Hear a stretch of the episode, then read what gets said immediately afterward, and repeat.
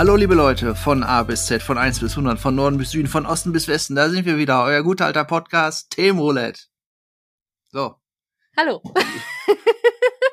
so, die, ähm, den, das Opening wollte ich unbedingt mal bringen. Kam es dir bekannt vor? Selbstverständlich nicht. Ah, schade. Welche Wissenslücke ist das? Hallo Spencer. Das habe ich als Kind, glaube ich, sogar genau. geguckt. Vergiss die Sendung mit der Maus, vergiss die Sesamstraße. Hallo Spencer war immer der Shit. Das ist mal mit, das ist das mit diesem Eichhörnchen. Naja, Kasimir kann sein, dass der ein Eichhörnchen war, aber mit Poldi vor allen Dingen. Ich will dir fressen. Genau, richtig. Die haben in dem Runddorf gelebt. Und das war die Begrüßung von Spencer. Ist das nicht auch mit, willst du ein A kaufen? Nein, das war doch, glaube ich, Sesamstraße. Okay. Dieser die Typ, der immer die Buchstaben in seinem Ja. Mantel hatte. Nein, das war Spencer.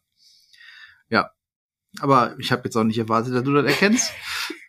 so, aber manche, die in den 80er groß geworden sind, erkennen es vielleicht. Herzlich willkommen. Ja, lame. Was?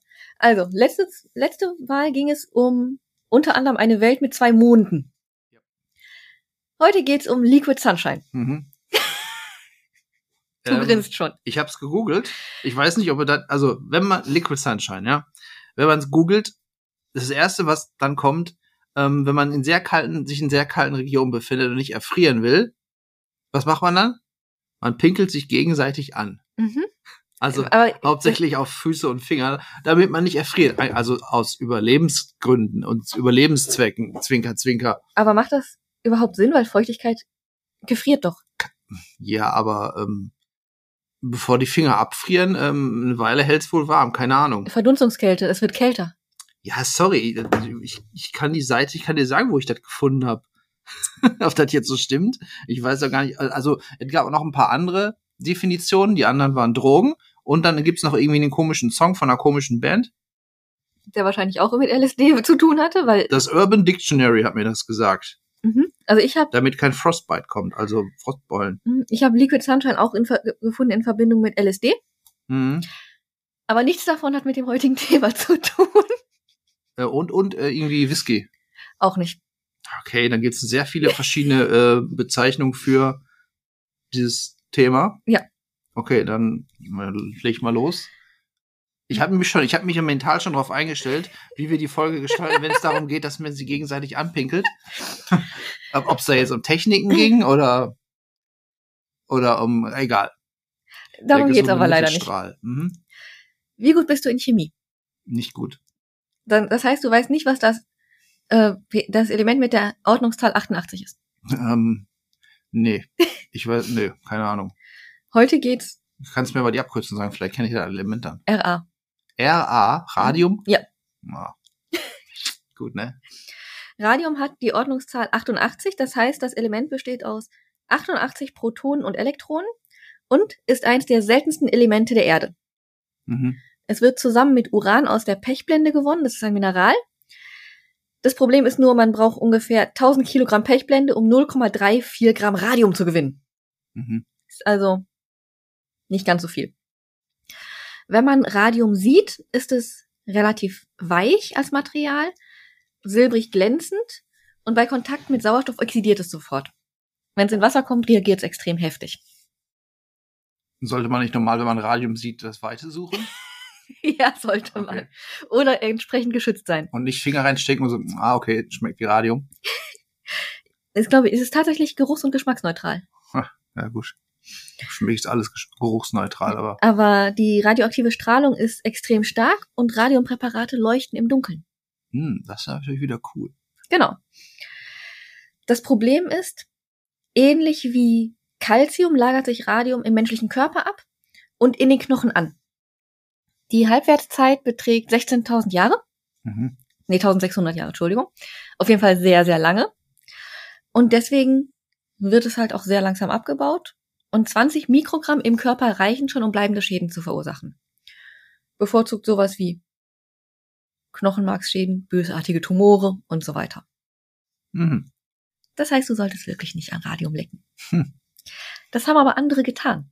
Mhm. Und da kommen wir nachher zu. Okay. Zunächst galt Radium aber als ungefährlich und wurde sowohl in den USA als auch in Europa als Medikament eingesetzt. Mhm. Für so ziemlich alles.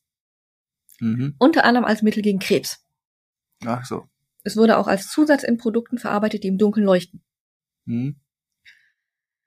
Und nach dem Ersten Weltkrieg kam es halt wegen der Heilwirkung, die man dem Radium zugesprochen hat, dazu, dass es ganze Radiumbäder in Deutschland gab. Zum Beispiel in Bad Kreuznach, da war ein Radiumsolbad, oder in St. Joachimsthal, in Oberschlema. Oder Bad Brambach ist auch eins gewesen. Die Orte behaupten jeweils von sich, das stärkste Radium- oder Radiomineralbad der Welt zu sein. Mhm. Allerdings enthalten die auch immer nur sehr geringe Strahl äh, Mengen von Radium. Und man bemerkte halt den gesundheitlichen Effekt viel zu spät und deshalb auch kam es erstmal zu keinerlei wirklichen Konsequenzen. 1928 wurde mit Radium versetztes Wasser in kleinen Flaschen verkauft. Das sollte man trinken, das hieß Raditor. Und 32 verstarb ein Stahlmagnat daran, der von 28 bis 30 täglich zwei Flaschen davon genommen hat. Und es stand danach unumstritten fest, dass das Raditor eigentlich schuld daran war, dass er gestorben ist. In den 90, 90 20er Jahren gab es halt auch die sogenannten Radium Girls. Okay. Weißt du, was das ist? Irgendwelche Werbefiguren für Radium? Nee, das sind die Mädels, die die Ziffernblätter von den Uhren bemalt haben. Okay. Von was für Uhren? Auch ähm, Armbanduhren. Ach so. Mhm. Und dadurch die bin ich überhaupt erst auf das Thema aufmerksam geworden. Mhm. Aber bis wir dahin kommen, dauert's noch. Ich habe mich Okay. nämlich jetzt erstmal dann mit dem Radium und der Geschichte des Radiums befasst. Es wurde 1898 entdeckt. Von wem? Marie Curie? Tatsächlich. Und galt bald als größte Entdeckung der Geschichte und als teuerste Substanz der Welt. Eben weil man halt so wenig aus einer Tonne von, dem, von der Pechblende gekriegt hat und es sehr aufwendig war, das Zeug daraus zu extrahieren. Ein einziges Gramm würde nach heutigem Wert 2,2 Millionen Dollar kosten. Und deswegen wurde es halt auch flü flüssiger Sonnenschein genannt, Liquid Sunshine. Das wollte auch jeder haben. Mhm. wenn man so überlegt, gegen was kann man Radium einsetzen, wenn man es für gesundheitsförderlich hält. Es ist ein Medikament gegen Gicht, Verstopfung, Heuschnupfen oder ein Potenzmittel. Es verspricht ewige Jugend, wenn es direkt in den Körper gespritzt oder als Radiumwasser getrunken wird. Das ist, glaube ich, der Stand von, warte, 1950 oder so? Nein, 20er. Ah, okay. Aber nicht der aktuelle Stand. Nein, nein, Das nein. klingt jetzt so, als wäre der heute noch so, ey. Nein, das ist, sind die Werben. Das, damit Mhm. haben die damals geworben. Radiumlimonade galt als belebend und in Deutschland gab es Zahn, die Zahncreme Doramat noch im Zweiten Weltkrieg. Mhm. Sie hat geworben mit einer besonderen biologischen Heilwirkung durch Radiumstrahlen. Mhm. Tausendfach ärztlich verordnet und empfohlen. Mhm.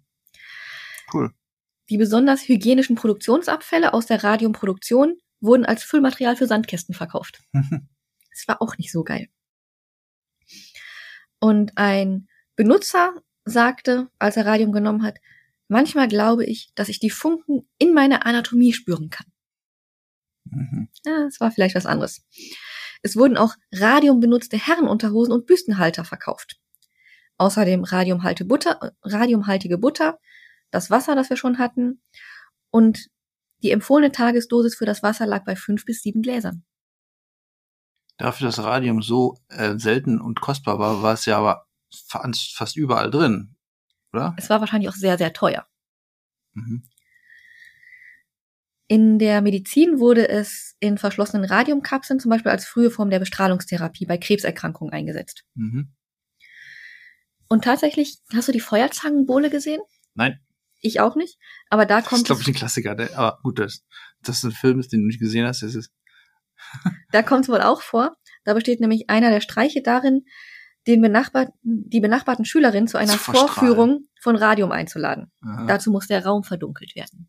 1944. Mhm. Aber wir wissen inzwischen, die Sache mit dem Radium ist nicht so ganz gut ausgegangen. Entdeckt hat wie gesagt, Marie Curie. Und ich habe mich mal ein bisschen mit Marie Curie befasst. Was weißt du über sie? Ja, sie hat das Radium entdeckt. Ja? Und sie ist dran gestorben. Ja. Und sie hat den Nobelpreis dafür gekriegt. Aber sie hat noch ein anderes Element entdeckt, ne? nicht nur Radium. Noch Polonium. Ein, ja. Und sie hat tatsächlich noch einen zweiten Nobelpreis bekommen in einem anderen Fach. Hm. Also Radium hat sie Physik-Nobelpreis bekommen und sie hat später noch einen Chemie-Nobelpreis bekommen. Und ist damit die, ein, die einzige Frau und eine von zwei Menschen, die zwei Nobelpreise in zwei verschiedenen Fächern halten. mhm. Aber fangen wir mal am Anfang an, ne? Marie Curie wurde am 7. November 1867 geboren als Maria Salomea Sladowskowa. Sklodowska, Entschuldigung. Ich werde diesen Namen nicht mehr aussprechen, zum Glück. Mhm. Wie war die nochmal? Sklodowska. Okay. Sie ist in Warschau geboren und war das fünfte und letzte Kind. Die Namen der Schwestern habe ich leider nicht alle rausgefunden. Ich habe nur rausgefunden, die älteste hieß Zosia.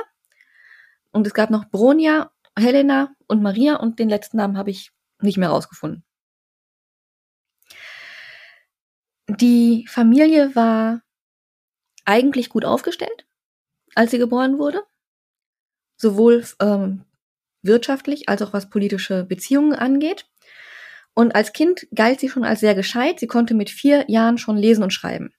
Sie hat so ziemlich alles gelesen, was der Bücherschrank ihres Vaters hergab, und das waren vor allem Gedichtbände, Abenteuerromane und Physik- und Lehrbücher. Vor allem diese Werke, die mit ihren Formeln halt die Welt erklärten, fand sie halt unheimlich faszinierend. Die standen da, weil ihr Vater Physiklehrer war und die Mutter hatte eine Mädchenschule geleitet. Als die Russen Polen einnahmen, kam es leider zu einer massiven wirtschaftlichen und politischen Verschlechterung für die Familie. Der Vater verlor seine Anstellung und die Familie musste umziehen und außerdem ihr Haus als Internat anbieten. Da haben zwischendurch erst zwei und später bis zu sechs Mädchen mitgewohnt. Außerdem haben Fehlinvestitionen da geführt, dass, dazu geführt, dass die Familie in weitere finanzielle Engpässe geriet. Als Maria sechs war, erkrankte die Mutter dazu an Tuberkulose und hat aus Angst, jemanden anzustecken, jeden körperlichen Kontakt vermieden. Sie wurde dann zu einer Kur in den Süden geschickt, wo sie auch gestorben ist. Und auch die älteste Schwester verstarb an Typhus. Das hat Maria alles nicht so ganz gut verpackt. Die ist halt immer sehr introvertiert, sehr zurückgezogen geblieben und hat ihr ganzes Leben lang nach dem Motto gelebt, sich durch geistige Interessen und Leistungen Widerstand, Stolz und Lebensfreude zu erarbeiten.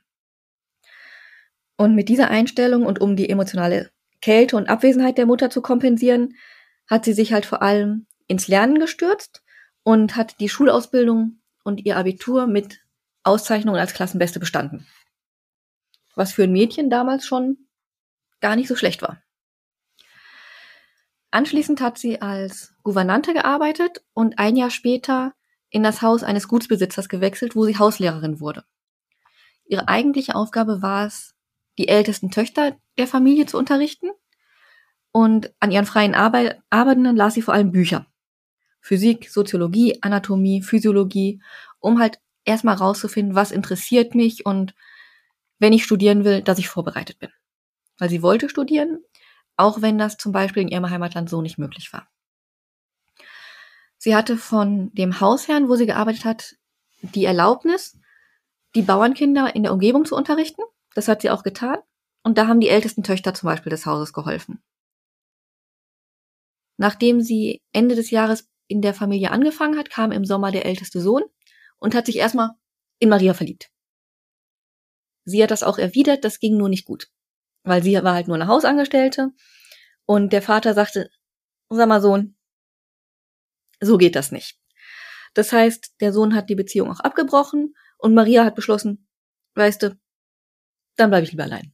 Ne, das macht jetzt irgendwie alles keinen Sinn. Sie hat das Haus der Familie nach insgesamt vier Jahren verlassen und zieht erstmal zu ihrem Vater. In Warschau konnte sie halt nicht studieren, also hat sie weiter Bücher gelesen und sich darauf vorbereitet, irgendwo im Ausland zu studieren. Während der ganzen Zeit hat sie damit, dass sie gearbeitet hat, das Studium ihrer Schwester bezahlt. Die hat in Paris studiert. Und als die jetzt fertig war, zieht Marie nach Paris, damit sie mit Hilfe ihrer Schwester das Studium zum Beispiel abschließen kann. Jetzt unterstützt ihre Schwester sie.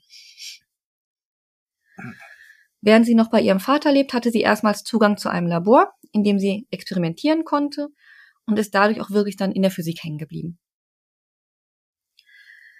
Mit 24 schreibt sie sich dann in der Sorbonne ein. Kennst du? Eine Uni in Paris. Genau. Und sie versteht zwar erstmal nur die Hälfte, weil Russisch,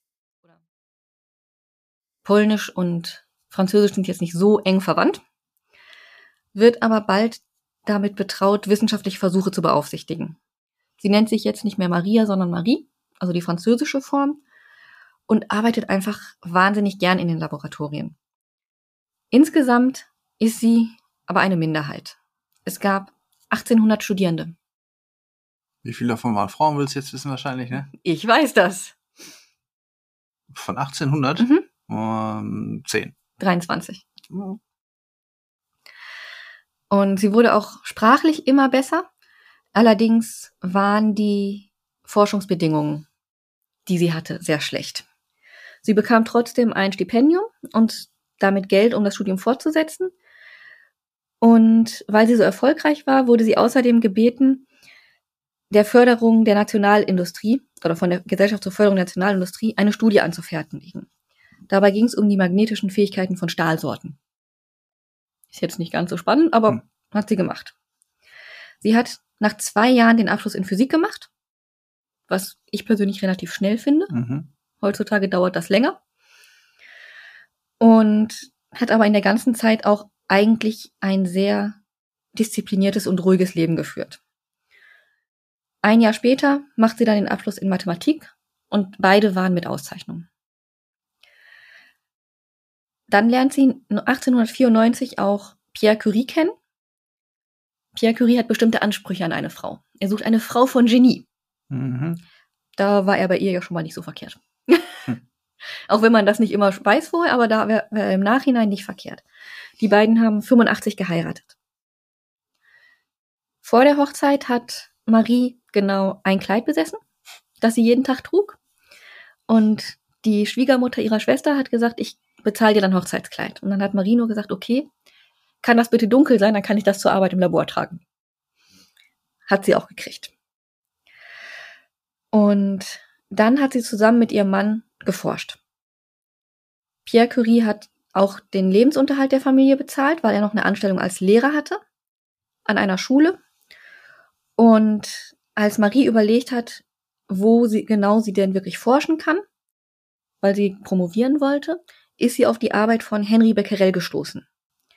Weil der bei der Analyse von Uransalzen auf eine eigenartige, vom Licht unabhängige Strahlung gestoßen war. Und Marie Curie gelangte zu der Überzeugung, dass es auch andere Elemente geben muss, die das machen, die halt so strahlen. Die Kraft kommt halt wohl aus dem Inneren der Materie und Marie war vollkommen fasziniert. Becquerel hat nur eine winzige Frage nicht beantwortet. Woher zur Hölle kommen diese Strahlen und wie entstehen die? Und das war halt das, was sie auch interessiert hat. 97 beginnt sie dann mit den Vorbereitungen zu ihrer Doktorarbeit die sie für den Abschluss an der Uni braucht. Sie untersuchte halt Metalle, Salze, Mineralien und stellte halt eine Art Aktivität fest. Auf, mit Hilfe der Erkenntnisse hat sie dann das Element Uran weiter untersucht und dann 1998 die Ergebnisse bekannt gegeben. Sie verwendete auch den, den Begriff radioaktiv als erstes. Das heißt, der Begriff Radioaktivität geht auch auf Marie Curie zurück. Was mich interessiert hätte, was ich aber nicht gefunden habe, ist, wie sie darauf kommt, das radioaktiv mhm. zu nennen. Ja, die Frage ist, was heißt denn, wie ist denn die französische Übersetzung? ist die auch so? Ja. Radioaktiv? Mhm. Geil, also ich wüsste jetzt, ich könnte es jetzt nicht Wort zu Wort, aber es ist halt. Aber wenn sie, Radium ist ja auch ähnlich, ne? Also zumindest die ersten drei Buchstaben. mhm. Vier. Tja, keine Ahnung. Aber das hätte mich noch interessiert, das habe ich aber so nicht gefunden. Wenn jemand das weiß, gerne melden. Eigentlich, äh, das kommt doch bestimmt von Strahlung und strahlungsaktiv, oder? Also ich, ich habe bis kein Latein gehabt, ich weiß nur, dass halt Red ist halt Strahlung Mhm. auf Englisch. Strahlungsaktiv, keine Ja. Ahnung. Sie hat also mit ihrem Mann dann weiter geforscht und sich vor allem dann auf die Pechblende konzentriert, also das Uranerz. Das Mineral ist halt immer weiter zerlegt worden in seine chemischen Elemente und die, deren Radioaktivität haben sie gemessen. Und so haben sie halt bislang zwei unbekannte Substanzen gefunden. Und die eine nennt sie Radium und die andere halt Polonium zu ihren, ihrer polnischen Heimat. Ah, okay. Polonia. Ach so, ja, doch. Ja, Da war was, ne? jetzt ergibt Sinn, ja. Und Radium halt die strahlende. Mhm. um die Wissenschaft halt davon zu überzeugen, dass diese Elemente wirklich existieren, weil sie halt bislang nur ganz kleine Spuren davon nachweisen können, müssen die Curies sie halt isolieren und in wirklich reiner Form herstellen. Wie wir schon festgestellt haben, braucht man dafür viel Pechblende. Die haben in einem Bergwerk nachgefragt, in Böhmen, und haben dann ungefähr eine Tonne braune Schlacke bekommen Hm. und haben das dann wirklich selber bezahlt und dann extrahiert. Um so arbeiten zu können, haben sie von der Hochschule für Physik eine Holzbaracke mit Glasdach zur Verfügung gestellt bekommen. Das klingt jetzt erstmal gut, war aber von den Arbeitsbedingungen her scheiße. Im Sommer war es ein Treibhaus und im Winter eiskalt. Wenn es regnet, tropft das Wasser rein auf die Arbeitstische. Und deswegen hat es halt alles in allem fast vier Jahre gedauert, bis ein Zehntel Gramm reines Radium wirklich hergestellt werden konnte.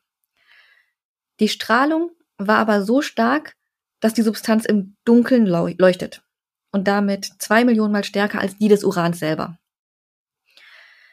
Sie hat auch durch die Glaswand hindurch die Haut der Curies verbrannt und das sind halt diese radioaktiven Strahlen. Nach 45 Monaten haben die halt ein Zehntel Gramm gewonnen. Das ist viel Mhm. Arbeit für sehr wenig Ergebnis. Aber damit haben die einfach Geschichte geschrieben. Hm. Ich weiß nur nicht, ob ich die Geduld dafür hätte. Mhm. Ja, vor allem hätte ich gar keinen Bock davon, verstrahlt zu werden. Ja, aber Marie und ihr Mann waren sich halt sicher, dass die Strahlen helfen würden, Krankheiten zu heilen. Mhm. Äh, Aber die haben sich auch die Haut schon verbrannt. Äh, Erster Hinweis von wegen, ah, Mhm. Im Mai 1903 reichte Curie an der Sorbonne ihre Doktorarbeit ein und im August erleidet sie im fünften Monat eine Frühgeburt. Man könnte da einen Zusammenhang sehen. 1900 nahm Pierre Curie seine Tätigkeit an, als Physikprofessor an der Sorbonne auf und er hielt Vorlesungen darüber, wie er die Radioaktivität mit seiner Frau entdeckt hat. Die Fachkreise fanden das total spannend, haben auch viel Anerkennung gezollt, allerdings meistens ihm. Weil wir sind 1900, mhm. ne? sie war nur seine Assistentin. ja. Das war so die gängige Meinung. Kurz bevor sie 30 wird, kriegt Marie ihre erste Tochter, Irene. Die kriegt später auch einen Nobelpreis. Und Marie kriegt während der Schwangerschaft immer wieder Schwindelanfälle und ist auch nach der Geburt oft müde und schwach, gibt aber die Arbeit nicht auf. Und ihren Haushalt organisiert sie auch ganz klar strukturiert. Und der Schwiegervater kümmert sich um das Kind, damit Marie ihre Doktorarbeit schreiben kann.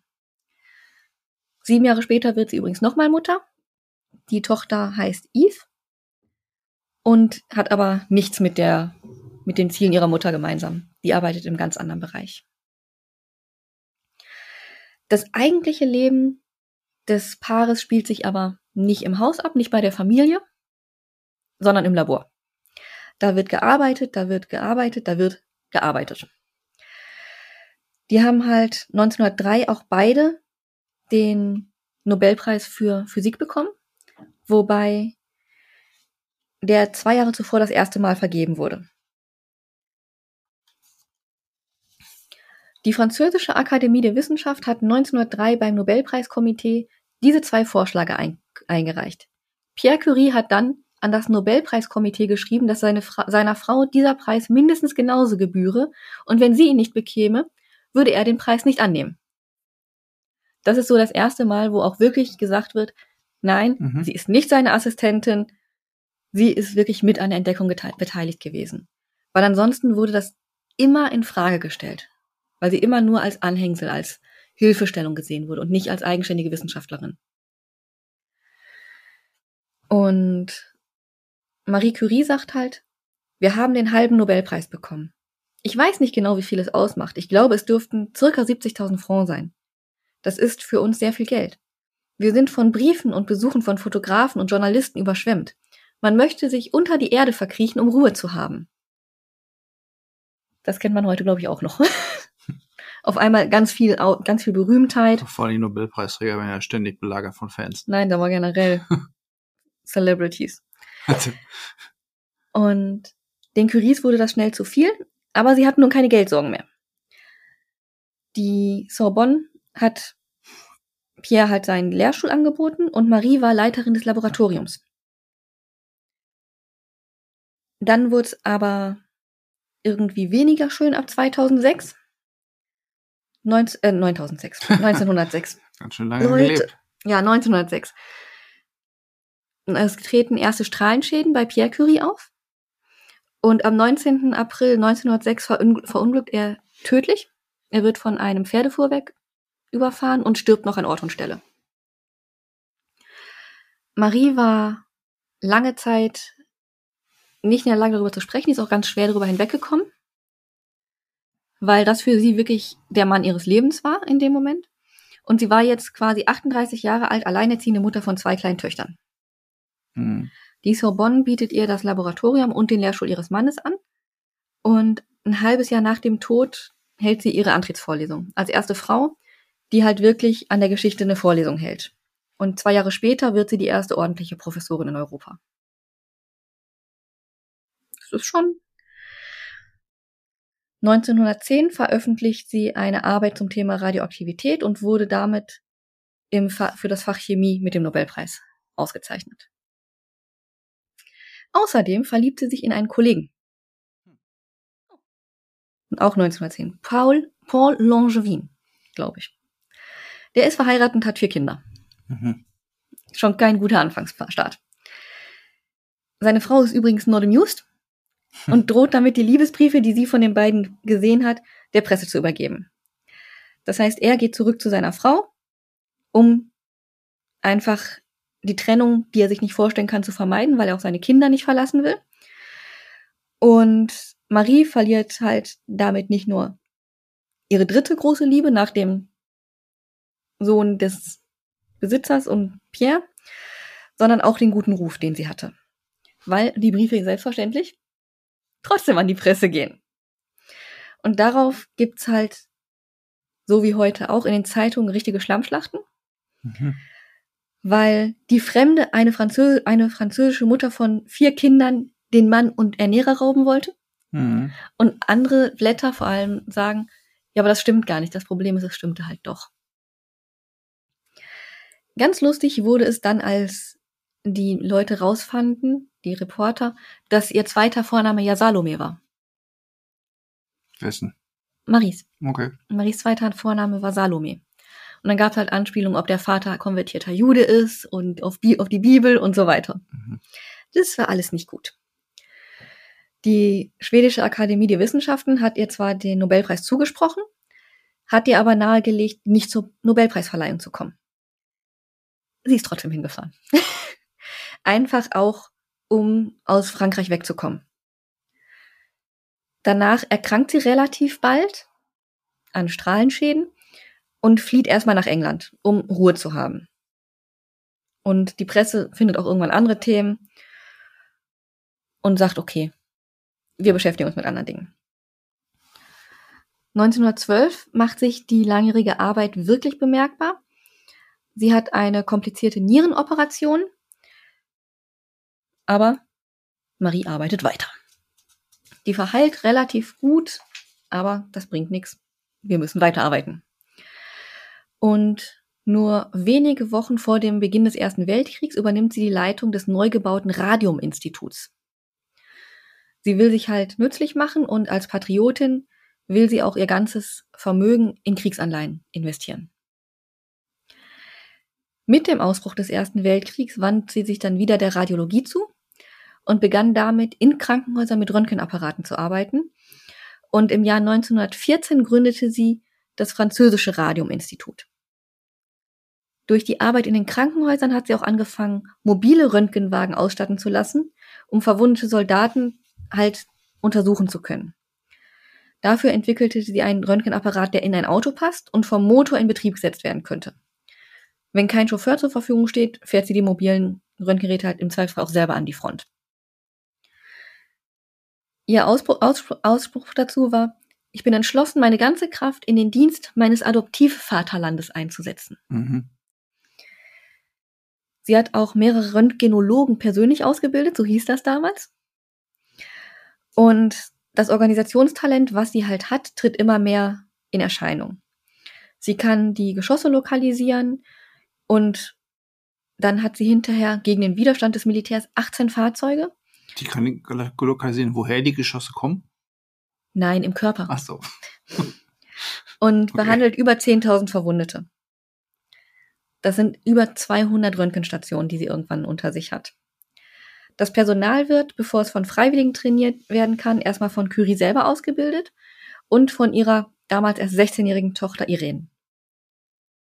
Mit der Tochter arbeitet sie von da an sehr eng zusammen, so wie früher mit ihrem Mann.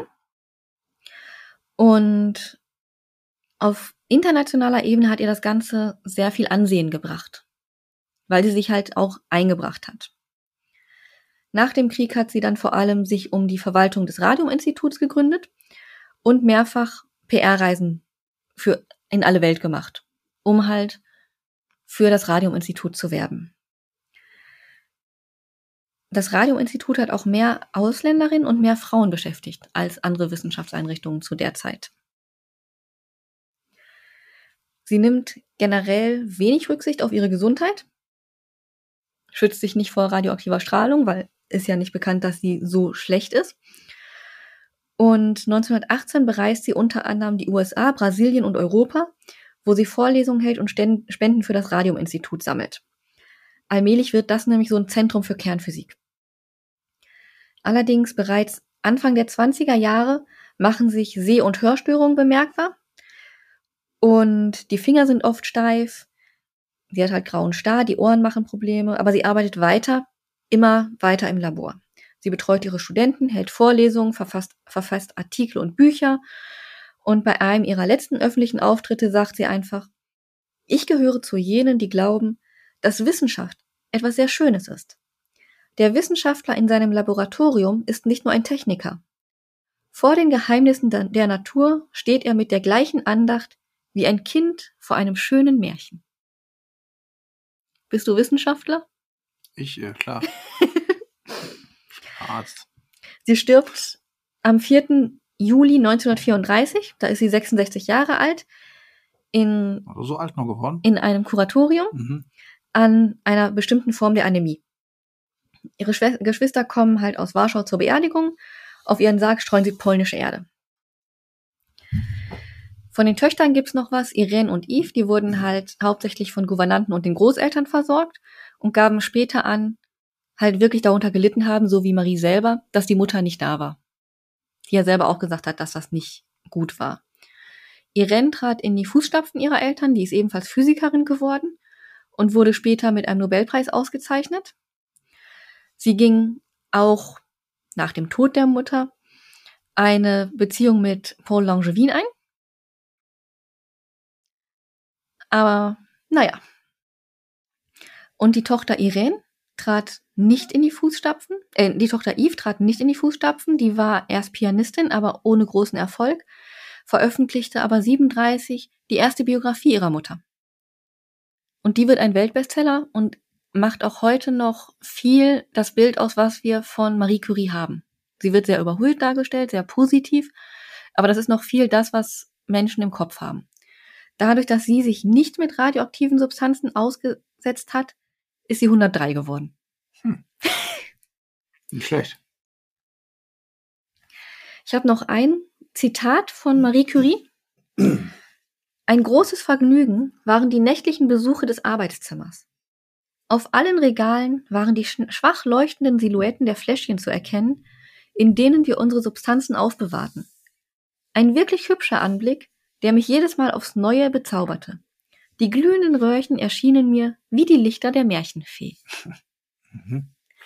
war nur irgendwie keine nette Märchenfee. Mhm. Und das ist so das Argument, das Element, mit dem sich dann auch die Radium Girls beschäftigt haben. Mhm. Ja. Und die Radium Girls sagt dir so gar nichts. Nee. Aber ich würde äh, zeitlich, ähm, hast du gesagt, eine 20 oder wo?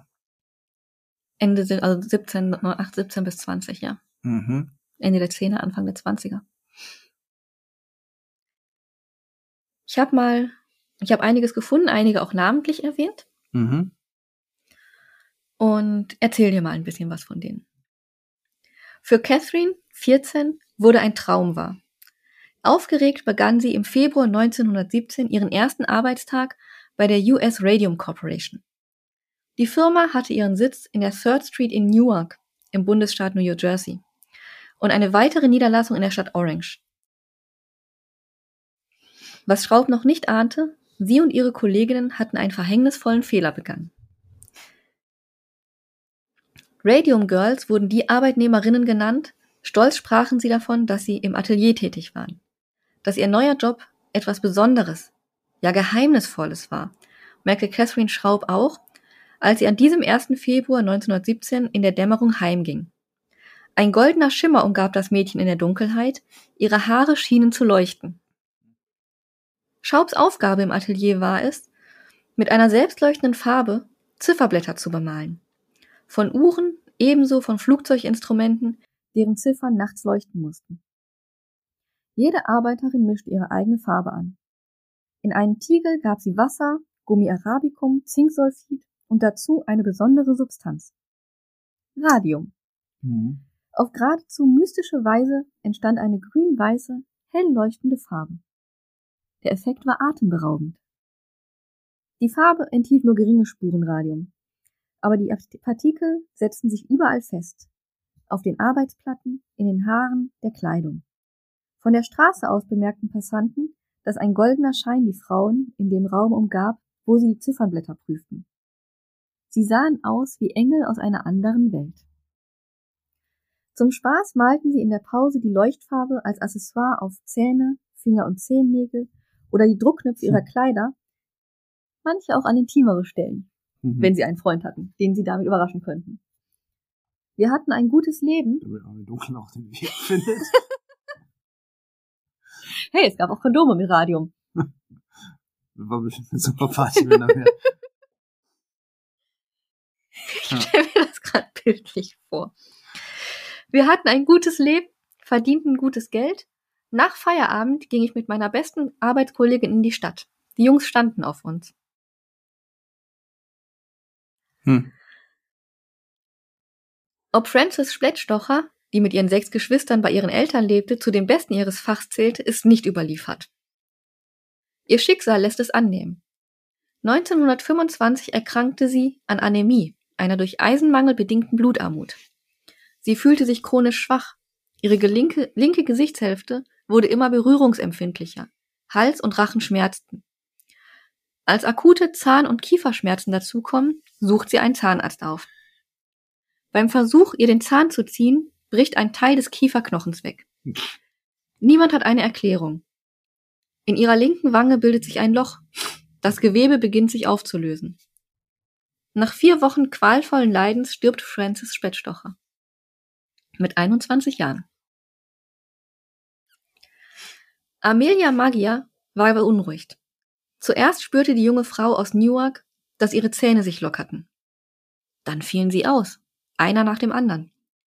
Ihr Zahnarzt war ratlos und fand kein Mittel gegen den Zahnschwund. Schließlich schwoll ihr Kinn stark an. Als Amalia sich ihrem Hausarzt begab, um dort Hilfe zu finden, passierte etwas Schlimmeres. Als der Arzt vorsichtig ihr Kinn mit den Fingern berührte, zerbrachen die Kieferknochen. Es dauerte nicht mehr lang, bis Amelia starb. Dies geschah im September 22. Sie war nur 24 Jahre alt geworden. Im selben Jahr starb auch Grace Fryer. Langsam begann sie, sich ernsthafte Sorgen zu machen. Das Zahnfleisch blutete. Die Zähne wurden immer lockerer und fielen schließlich aus, scheinbar ohne Grund. Als sich schließlich auch die Kieferknochen schmerzhaft entzündeten, ging sie zum Arzt. Genau wie bei Amelia schwollen Teile des Gesichts an. In jenem Jahr 22 steckte die Röntgendiagnostik jetzt noch in den Kinderschuhen, aber der Arzt hat sofort gesehen, dass der Kieferknochen abgebaut war. Es waren ganz viele winzige Löcher im Knochenmaterial. Er konnte zwar nicht sagen, was die Zerstörung verursacht hat, aber es sah aus, als wären Motten drin gewesen. Mhm. Also suchte sie weitere Ärzte auf und schließlich wurde auffällig, dass viele junge Frauen krank waren und dass die alle eine Gemeinsamkeit hatten. Sie haben alle in der Uhrenfabrik gearbeitet. Viele von den Arbeiterinnen dort bekamen Probleme mit den Knochen, bei manchen brach auch einfach die Wirbelsäule auseinander. Hm. Ist nicht so gut, glaube ich, ne? Es ist äußerst ungut. Als Ärzten die Häufung der Krankheitsfälle in ihrem Umkreis auffiel und sie zu recherchieren begann, war halt ziemlich schnell klar, dass sie alle bei der US Radium Corporation gearbeitet haben und längeren Zeitraum mit Radium in Kontakt waren, ohne sich irgendwie zu schützen. Was haben die drei oder vier getan? Genau wie tausend andere Frauen arbeiteten sie in den Fabriken des Unternehmens und haben Ziffernblätter und andere Gegenstände bemalt, die im Dunkeln leuchten sollten. Das war damals der letzte Schrei, das war total in und die Nachfrage war extrem hoch. Das lag vor allem daran, dass man dann quasi auch im Krieg kein Licht anmachen musste. Die jungen Frauen wurden überdurchschnittlich bezahlt und hatten die Aufgabe, die einzelnen Ziffernblätter mit Radium zu bemalen und das mit einem feinen Kamelhaarpinsel. Der Lohn betrug 1,5 Penny pro Uhr und so ein Pinsel hatte circa 30 Haare. Das ist nicht viel. Sie konnten am Tag bis zu 250 Blätter schaffen und wurden nach den gefertigten Stücken bezahlt, haben also auch nicht irgendwie getrödelt bei der Arbeit. Die kleinsten Objekte, die bemalt werden mussten, waren Taschenuhren mit knapp dreieinhalb Zentimeter Durchmesser. Hm. Wenn du überlegst, dreieinhalb Zentimeter, darauf noch ein Ziffernblatt malen, mhm. weißt du Bescheid. Die Striche durften nur ein Millimeter breit sein und deswegen hatten die halt diese 30 Haarpinsel. Schon nach ein paar Strichen stehen die Pinsel aber in alle Richtungen ab. Und um das wieder zu schließen, haben die halt den Pinsel in den Mund genommen. mhm. Lecker am Radium gelutscht. Genau. Und es waren halt am Anfang 70 Leute im Atelier. Und ab 1918, ab Krieg, ab dann war es halt über 200. Die Vorgesetzten der Frauen haben halt auch gesagt, ne, einfach den Pinsel mit der Zunge befeuchten, damit er schön spitz ist. Und das heißt, du kannst nur ein paar, paar ähm, kurze Striche machen und danach musst du das Ding wieder in den Mund nehmen. Das heißt, du leckst mehrere hundert Male am Tag am Radium. Mhm. Den Arbeitern war nicht bekannt, dass es gefährlich ist. Den Chefs schon. Mhm. Die sind auch nur geschützt dahin gegangen. Die haben das Zeug auch nicht freiwillig okay. angepackt. Den Mädels hat die Arbeit Spaß gemacht. Die haben sich, wie gesagt, auch bemalt. Die sind dann auch so gestylt in die Clubs gegangen oder in die Bars mhm. und waren auch als Ghost Girls unterwegs. Mhm. Und die waren auch, ja, was heißt angesehen, aber die waren schon was Besonderes. Es gibt auch einen Comic dazu, den ich gefunden habe. Okay. Ja, Radium Girls klingt auch schon wie eine super Intro. Lustig fanden die das immer, wenn die sich die Nase geputzt haben und das leuchtet. Also, ja, lustig. Ja. Wie gesagt, 1917 ist die USA in den Weltkrieg eingetreten und damit gab es halt auch wesentlich mehr Malerinnen, um halt auch die Instrumententafel im Flugzeug zu bemalen und halt damit die Soldaten nachts die Uhrzeit sehen können, wenn die sagen, wir greifen um zwei Uhr nachts an, dass sie wussten, wann es zwei Uhr nachts mhm. und dass jemand ein Lichtsignal geben musste oder ähnliches. Und es war halt so, dass nach, dass es nur wenige Jahre dauert, bis viele Frauen wirklich Symptome hatten und auch daran gestorben sind. Es wurde dann immer unübersehbarer und irgendwann hat sich Grace Fryer wirklich entschlossen und das Unternehmen verklagt. Es hat zwei Jahre gedauert, bis ein Anwalt gesagt hat, ich spiele da mit. Weil die Radium Corporation einfach ein Riesenunternehmen ist. Und 27 ist sie mit vier ihrer Ex-Kolleginnen vor Gericht gezogen. Die Krankheiten, die sie hatten, waren hauptsächlich Anämie, Knochenbrüche und Nekrosen des Kiefers, die halt auch Radiumkiefer genannt wurden. Und wahrscheinlich haben die Untersuchungen und ähnliches, die die Firma auch veranlasst hat, das Ganze nicht gerade verbessert. Mindestens eine der Untersuchungen war auch ein Betrug als Teil der Vertuschungskampagne von den Verteidigern der Firma, weil die von vornherein gesagt haben, wir haben damit nichts zu tun. Ist wie die Tabakindustrie, die sagt, Rauchen schadet nicht der Gesundheit. Eine Zeit lang haben beteiligte Ärzte halt keine Daten rausgegeben, auch auf Druck der Firma und Pathologen unter Druck gesetzt, den Tod auf andere Ursachen zurückzuführen. Gerne genommen war Syphilis. Mhm. Nicht nur, weil es halt von den Symptomen her einigermaßen passte, wenn auch bei weitem nicht ganz, sondern auch, weil das die Mädels in ein ganz anderes Licht rückt. Mhm, klar. Gerade zu der Zeit. Ein Gerichtsmediziner in Essex County hat aber mal die Atemluft bei den Radium Girls gemessen und konnte da Radon nachweisen, ein Zerfallsprodukt von Radium. Mhm. Und er ist dann losgegangen und leitete Untersuchungen ein und hat auch die Leiche von Emilia Maggia wieder exhumiert. Als die Dämmerung einsetzte, haben sie gesehen, dass das Ding leuchtet. Hm. Der Leichnam war super erhalten und die Ärzte haben angefangen, die Frau zur Asche zu verbrennen, aber selbst nach fünf Jahren war das Radium komplett nachweisbar. Das war nicht gut fürs Unternehmen. Am ersten Verhandlungstag, am 11. Januar 1928, konnten nur drei Klägerinnen wirklich teilnehmen. Grace Fryer hat alle Zähne verloren und konnte sich nur dank Rückenstütze aufrecht halten. Und keine der Frauen ist in der Lage, die Hand zum Schwur zu erheben. Alle betonen, dass sie halt gesund waren, als sie angefangen haben und heute ohne Hilfe weder essen noch trinken oder ein Bad nehmen können. Wie gesagt, die Anwälte behaupten, es sind alles psychische Probleme, wie Hysterie, Willensschwäche und die Unfähigkeit der Realität ins Auge zu blicken. Radium regt nämlich wegen seiner mysteriös erscheinenden Eigenschaft die Fantasie an. Und nur darum geht es in diesem Fall. mhm. Sie haben auch eine Studie gefälscht von einem Harvard-Professor, der geschrieben hat, dass Radium eindeutig gefährlich ist und sie haben sie gefälscht, dass es eindeutig ungefährlich ist. Fand der übrigens nicht geil. Am Ende haben die Opfer aber eine einmalige Entschädigung von 10.000 Dollar bekommen was heute ungefähr 120.000 Dollar entsprechen würde. Und das Unternehmen hat die Arztkosten übernommen und eine jährliche Rente von 600 Dollar zugesprochen. Wir alle wissen, dass sie die wahrscheinlich nicht lange zahlen mussten. Mhm. Viele Frauen starben kurz nach der Anstellung und 35 waren alle Klägerinnen tot.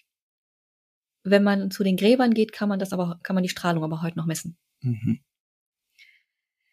Allerdings hatten, hatte dieses Urteil bis heute Auswirkungen auf die Arbeitsplätze in den USA. Weil sie bis heute als Vorkämpferin für Arbeitsschutz gelten und danach wurden auch Schutzmaßnahmen für die Arbeiterinnen eingeführt. Es wurde auch das Recht des einzelnen Arbeitnehmers festgeschrieben, gegen die Firma zu klagen. Das gab es vorher nicht. Und es wurden Sicherheitsstandards extrem verbessert. Sowas wie Gummihandschuhe, Haarnetze, Luftabzugshauben und Verbot des Pinselanspitzens mit den Lippen kamen zum Beispiel den Arbeitnehmerinnen sehr zugute. Hm. Offiziell kam es nach 27 bei keiner Person mehr zu Strahlenschäden in dem Unternehmen. Allerdings geht man halt davon aus, dass es immer noch Krebsfälle gab, die aber nicht mehr eindeutig darauf zurückzuführen sind. Prinzipiell ist nicht ganz klar, wie viele Leute an dem Radium gestorben sind, wie viele der Frauen. Die Zahl variiert und es können bis zu 4000 sein. Hm. Die Radiouhren selber leuchten nicht mehr. Das liegt aber vor allem daran, dass das Zinksulfid nicht mehr mit denen reagiert. Okay. Das liegt nicht am Radium. Das Radium und das Zinksulfid reagieren einfach nicht mehr. Das Radium selber strahlt noch immer. Allerdings ist es halt so wenig, dass man es nicht sieht mit bloßem Auge. Ist es denn ungefährlich? Also alle, generell alle, die die Uhren getragen haben, waren die in der Gefahr ausgesetzt? Nein. Dafür war hm. es dann zu wenig. Okay. Und sie haben auch, sie haben es auch nicht abgelegt. Mhm. Und wie gesagt, nach 1600 Jahren ist immer noch die Hälfte von dem Radium da. Es ist schon. Es gibt auch ganz viele Bilder zu den Radium Girls, wie mhm. sie denn ausgesehen haben, also auch von den Untersuchungen. Ja, die kannst du ja da mal posten. Schicke ich dir. Nee, nicht mir. Nein. Du kannst die hier, äh, wenn die euch. Folge online ist, sind die hoffentlich schon hochgeladen hier. Machen wir. Madame Social Media. Kommt. ähm, da werdet ihr auf jeden Fall einiges sehen. Auch von den geschwollenen Kiefern und dem, zerfre der, wieder die besten Sachen. dem, der, dem Ja. zerfressenen Kiefer. mhm. Da gibt's wirklich Bilder von. Mhm. Und wenn man es googelt, dann findet man das auch.